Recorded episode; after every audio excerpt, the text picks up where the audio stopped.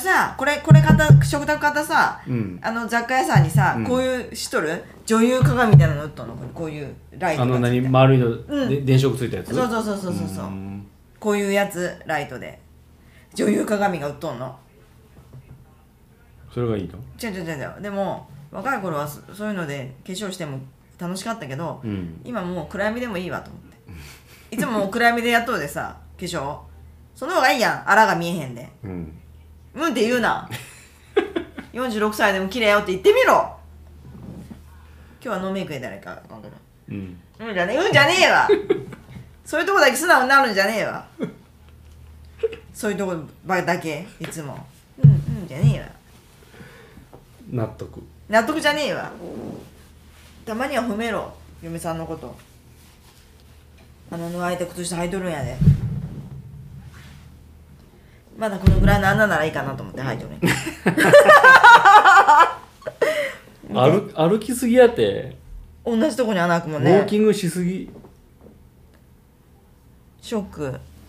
あれなんてまだ買ったばっかなん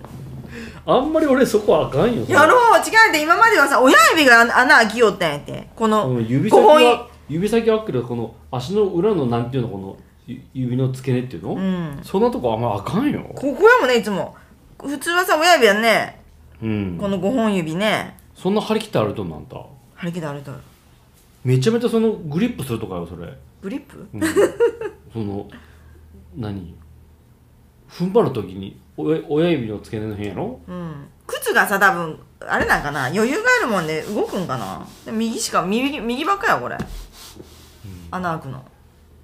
なんかね特殊なり訓練しとんなんだそうそうそうそう練習しとるなそうそうそうそうサッカーの練習サッカーはしてないサッカー大嫌いですごいなあんたサッカー大嫌いこんだけな何何十年もさあのサッカーにかかってくるともう嫌いになるもんや